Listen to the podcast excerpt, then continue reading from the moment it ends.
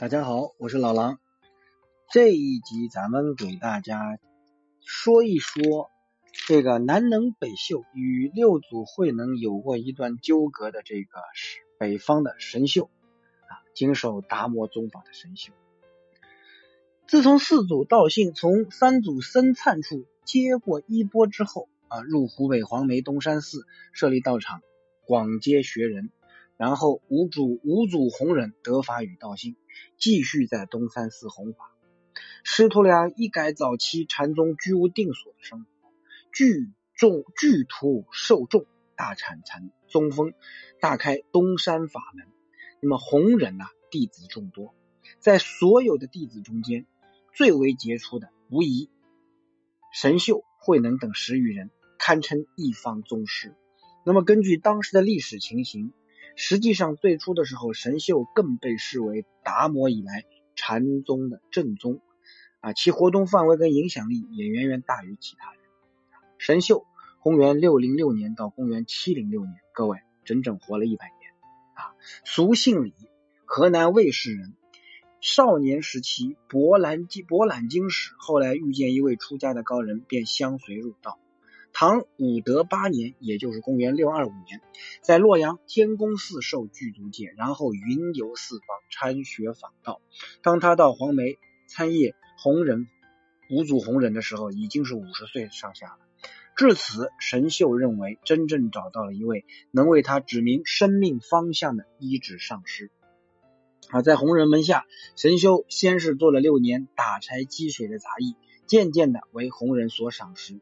神秀为人中，为神秀为人中规中矩，修行也非常用功啊。弘忍曾经对人说：“我一生度人无数，但真正能够对我的法旨领会圆解的，却没有人能够超过神秀。”弘忍圆寂之后，神秀在荆州当阳山，也就今天的湖北当阳东南玉泉寺啊弘法，四方学者云集，名声日增。武则天闻其名。九世于九世元年，也就是公元前七百年，前使者请他出山。这个时候的神秀已经年过九十，武则天特许他坐轿上殿，他自己则行跪拜礼迎接神秀。第二年，神秀又被请到东都洛阳，武则天将他安排在这个内道场，便于随时请意问道。那么唐中宗继位之后，对神秀更加是敬重有加。神秀身材伟岸，浓眉朗目，威德庄严，气宇轩昂。再加上他年高德昭，有真修实解，故在当时的京城，自王公以下至普通百姓都敬往礼义啊，或望尘摇拜，日以万计。然而神秀虽然受此殊荣，但并不贡高我慢，也不单图荣华，依然虚怀若谷，心系山泽。他曾经多次向武则天推荐他的师弟慧能。并且称赞他德行至纯，并亲自致书给这位同门的师弟，要他北上同共同发扬禅法。但是可能因为慧能自己觉得北方与他的姻缘不合，没有实现这个梦想。神秀自己也多次向朝廷要求离宫还山，也未如愿。啊，神龙二年，也就是七零六年，神秀在洛阳天宫寺圆寂。啊，赐意大通禅师。各方人士争相送葬，其中有不少名士高官以施礼扶丧，都视神秀为老师。弟他的弟子，比如说这个普济、义福等等，都忠于师说，继续发扬他的宗风，得到朝野的尊重啊。这个普济又普续法统，以神秀为达摩下传承的正宗法嗣啊。他的弟子立神秀为六祖。而且普济自称七祖，当然，这个真真正正大家公认的六祖，自然还是南边土的啊。那么神秀具身达摩的安心法门，平时禅灯默照，注重坐禅习定啊。所译的经典依然是当年的四本楞伽经。根据《楞伽师资记》记载，神秀对于楞伽经有非常深的领悟。弘忍曾经说，他与神秀一起论说楞伽经的选址时。最为痛快啊！每次交流必有利益。弘忍认为东山法门尽在秀矣。那么当时会出现两京啊，西京长安，东京洛阳之间，这个两京之间皆宗神秀的盛况。神秀在以后的禅宗历史上，它之所以慢慢的淡出，也跟慧能一系的崛起有关。根据六祖坛经的说法，弘忍为选择合适的衣钵传人，命弟子各做一记，以呈现他各自的见地。当时神秀为弘忍门下的首座弟子，大家都认为他最有资格继承大法。啊，他当时写了一首偈子：“身是菩提树，心如明镜台，时时勤拂拭，莫使惹尘埃。”各位，这是非常有名的。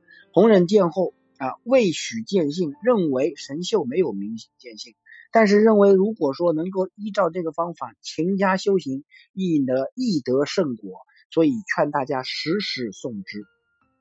那么当时在禅房冲笔的慧能，听到有人诵了此偈，以为未得究竟，也认为不得究竟。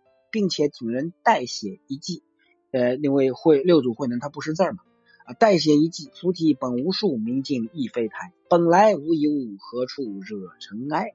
啊，这句记出来得到了红人的认可，于是红人暗暗的、偷偷的密付法医，然后送六祖慧能逃逃到这个南边去，因为当时神秀的势力非常非常的大，因为六祖慧能付这个。而因为五祖弘忍负六祖慧能的法医，也导致他有可能会有杀身之祸。这也是后来六祖十六年啊混迹于猎人堆里面这这个一个缘故的兴起。那么历史上自慧能的一系兴起之后，作为两京法主三地门师神秀，其地位逐渐下降，而渐渐有了南遁北渐，也叫南能北秀之说啊。南方慧能大师六祖六祖慧能讲究的是这个禅宗顿悟，而北方神秀则是以渐修为主的说法。那么神秀在历史上的地位，即使是在六祖坛经中间也有所反映。根据六祖坛经的记载，慧能对神秀在北方的弘法活动一直予以密切的关注，这足以说明神秀在当时的影响力。当然了。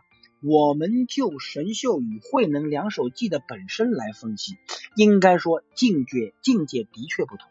神秀的记子所透出的重在于修字上面，而慧能的记则能够直指人心啊，不立文字，直指人心，明心见性，即性成佛，点明了禅宗所谓的明心见性，强调以自心觉悟为根本的宗趣。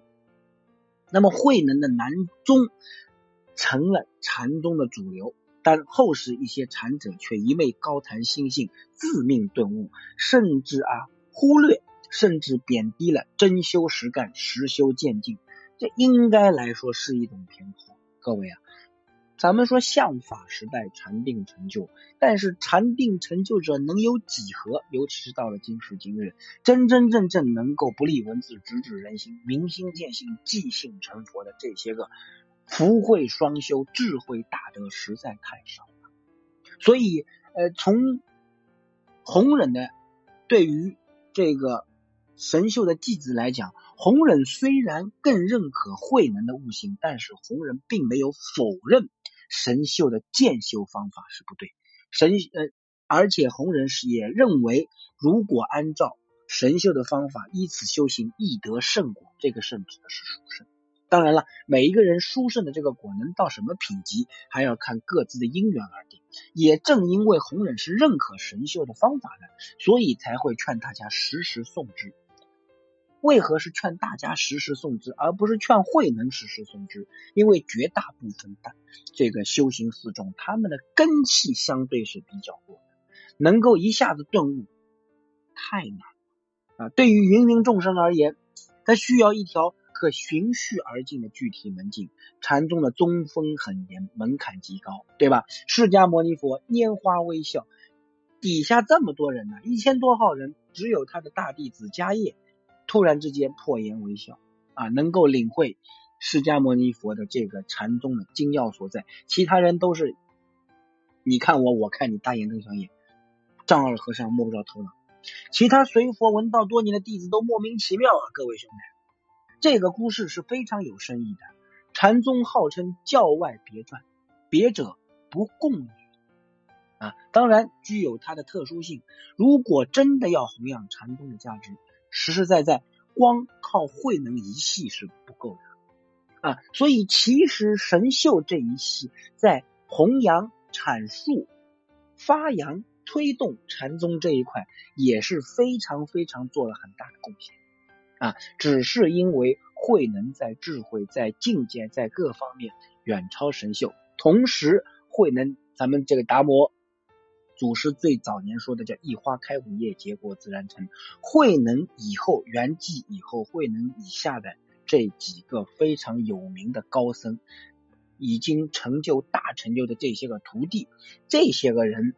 在后续禅宗这一块的发挥啊，为慧能增增加了非常非常多的这个呃怎么说这个筹码啊。咱们这一集就先讲到先讲到这里，后集给大家介绍一下禅宗六祖慧能。好，谢谢大家关注老狼，每集一点小知识，感恩阿弥陀佛。